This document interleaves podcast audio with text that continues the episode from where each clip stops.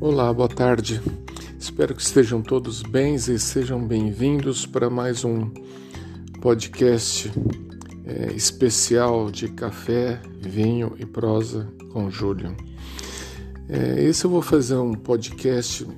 Eu vou falar um pouco de guerra, de mulher no final, mas antes eu vou fazer é, uma observação do porquê desses podcasts é, já que podcast ultimamente tem sido bem difundido no Brasil, na Europa e nos Estados Unidos é uma realidade já faz um bom tempo. Né? E alguém poderia perguntar: bom, mas quem é esse Júlio que está gravando esses podcasts, né? E dentro desse aspecto informal que eu preferi adotar é, esse sistema, como se nós estivéssemos batendo um papo num café mesmo, Espero que um dia vocês me paguem um café, por sinal. É, se não, eu pago, não tem problema. Mas é, de uma maneira informal, porque eu acho que tratamos de alguns assuntos pesados que, quando falamos nessa informalidade, pode se tornar um pouco mais, mais leves. Mas isso não quer dizer falta de conteúdo, porque tudo que eu falo, tudo que eu cito, autores que eu cito, eu peço, podem conferir é, e o que eu falo é embasado no meu conhecimento. Falei assim, qual é esse meu conhecimento? Primeiro, eu sou bem pequenininho. Falei, graduado em Direito pela USP, é, com especialização e mestrado em Direito Constitucional.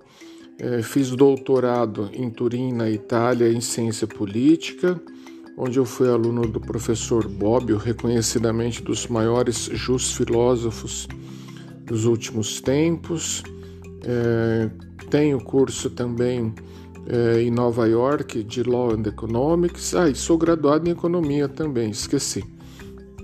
Tá, então, assim, é esse pouco conhecimento que, que eu tenho que me motivou a, a gravar esses podcasts. Então, é, eu diria assim: opinião pessoal todo mundo tem.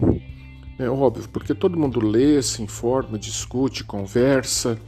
É, então, as pessoas acabam formando suas próprias opiniões.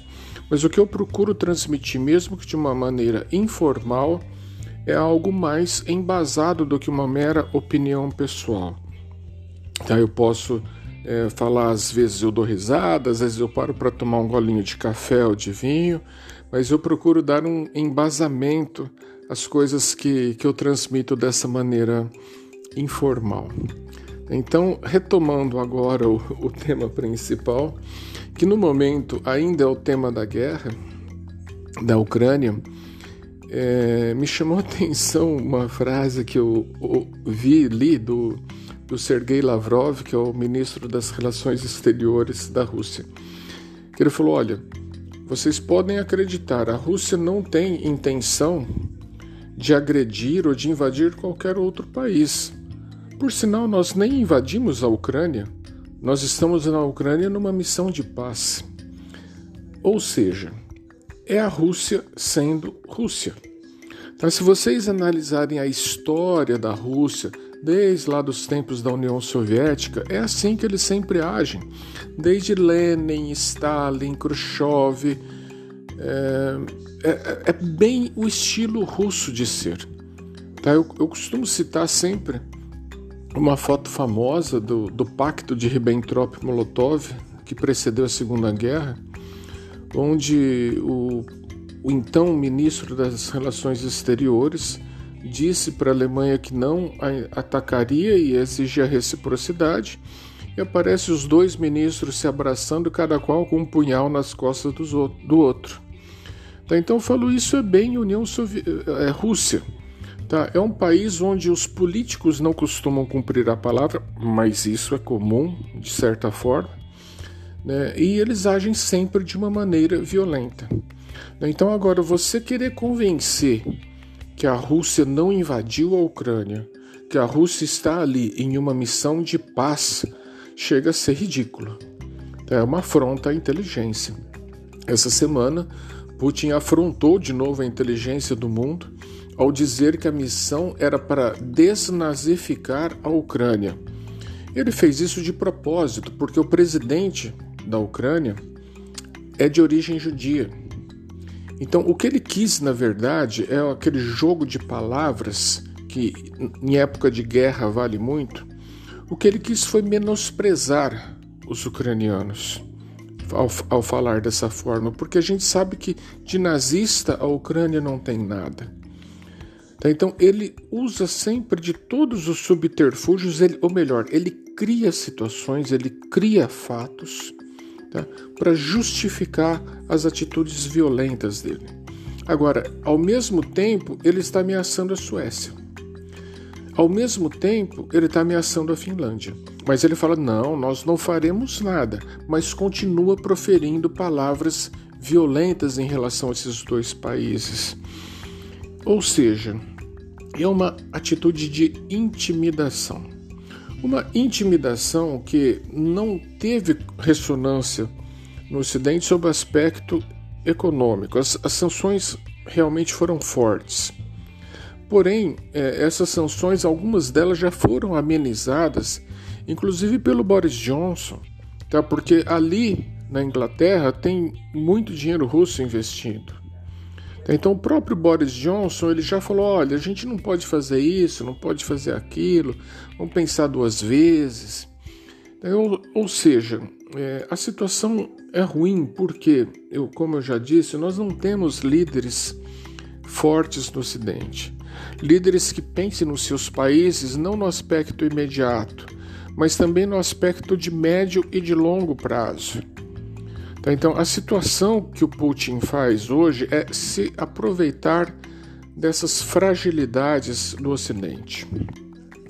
Infelizmente, está gerando um número de mortes muito grande. É, as cenas que a gente vê dia a dia, e hoje em dia com rede social, telefone celular, smartphone, as pessoas transmitem com grande facilidade. Essa guerra tem essa característica também muito peculiar, que é o aspecto econômico e privado da guerra. Porque, por exemplo, Elon Musk, dono da Tesla, é a pessoa que está garantindo toda a comunicação da Ucrânia através de internet via satélite. E isso não é o Estado, não é o Estado ucraniano que está fazendo, é uma pessoa, é uma empresa privada. É, outras empresas estão pagando é, soldados bem treinados que se interessam em ir para a Ucrânia lutar a troco de dinheiro. Tá, então, tem soldados mercenários altamente treinados que estão ganhando em torno de 10 mil reais por dia para lutar a favor da Ucrânia. E quem está pagando isso? São empresas privadas do Ocidente. E uma parte desse dinheiro já começa a vir da colônia judaica. Por quê? Porque o Putin fez questão esses dias de atingir os judeus, falando que ele iria desnazificar a Ucrânia, o que não é verdade. Tá, mas aqui eu vou fazer um, um parênteses para finalizar o podcast, para falar um pouquinho da infeliz declaração daquele deputado Arthur Duval, que sinceramente eu nunca tinha ouvido falar daquela pessoa. Depois ouvi sempre em, sentido pejorativo que ele tem um canal que chama Mamãe Falei. Olha o tipo, o naipe do político que nós temos. Então, mas ele foi para a Ucrânia a título de ajudar o país.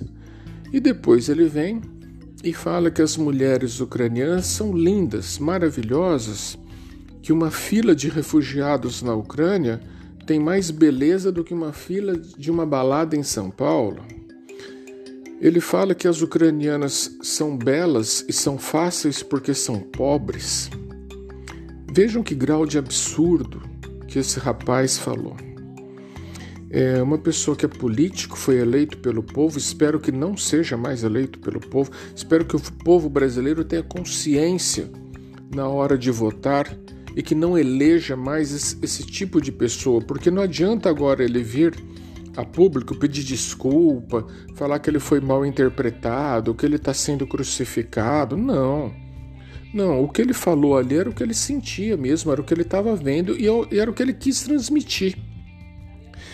Então, ou seja, você menosprezar as mulheres já é horrível em qualquer situação. Tá? E para isso eu faço um alerta. Vamos pensar no Brasil do dia a dia. Será que nós não somos um pouco machistas? Será que nós não somos um pouco racistas também? Façamos um, uma, uma introspecção e um meia-culpa se chegarmos à conclusão que sim. Agora, numa situação de guerra, onde essas mulheres, belas ou feias, ricas ou pobres, gordas ou magras, isso não interessa, são mulheres que estão ali passando frio, passando fome, lutando para defender a própria vida, lutando para defender a vida de seus filhos, de seus pais, de seus parentes. Aí aparece uma pessoa e faz uma piada dessas. Eu estou falando piada porque ele chegou a usar essa expressão para justificar depois. E eu costumo dizer que tem certas situações na vida que não pode ser dita palavra nenhuma desse tipo que não justifica uma piada, não justifica uma brincadeira. São situações extremas, onde possivelmente ele nunca passou por uma situação de guerra na vida, porque ele não foi na Ucrânia para participar de guerra. Sejamos sinceros. Aí o que é pior, ele foi com dinheiro público, inclusive. Tá com o povo de São Paulo pagando para isso. Tá? Então eu espero sinceramente é, que nós tenhamos essa, essa noção, essa, essa concepção de realidade e da gravidade do que esse, esse moço falou. Tá? Porque ele não falou à toa, ele falou que é porque ele pensa mesmo. Tá? E outros pensam igual também e que devem ser repudiados da mesma forma. É uma coisa muito ignóbil isso que ele falou, muito baixa. Então, eu acho que mulher merece respeito em qualquer situação. Mas numa situação de fragilidade, de guerra, merece ainda mais. Ainda mais. Tá, então, com essas palavras, é, eu vou terminar esse meu podcast. Amanhã eu pretendo gravar outro mais especificamente sobre a guerra, é, analisando alguns aspectos de particularidade da guerra. Hoje eu queria fazer esses dois parênteses para falar um pouquinho do autor do podcast, é, para falar um pouquinho dessa situação desse, desse infeliz desse deputado. Espero que em breve ele seja ex-deputado. Tá? É, espero que a gente consiga continuar dessa maneira informal, mas com bom conteúdo, tomando um café, um vinho, batendo prosa comigo, porque eu gosto muito de bater essa prosa com vocês. Grande abraço.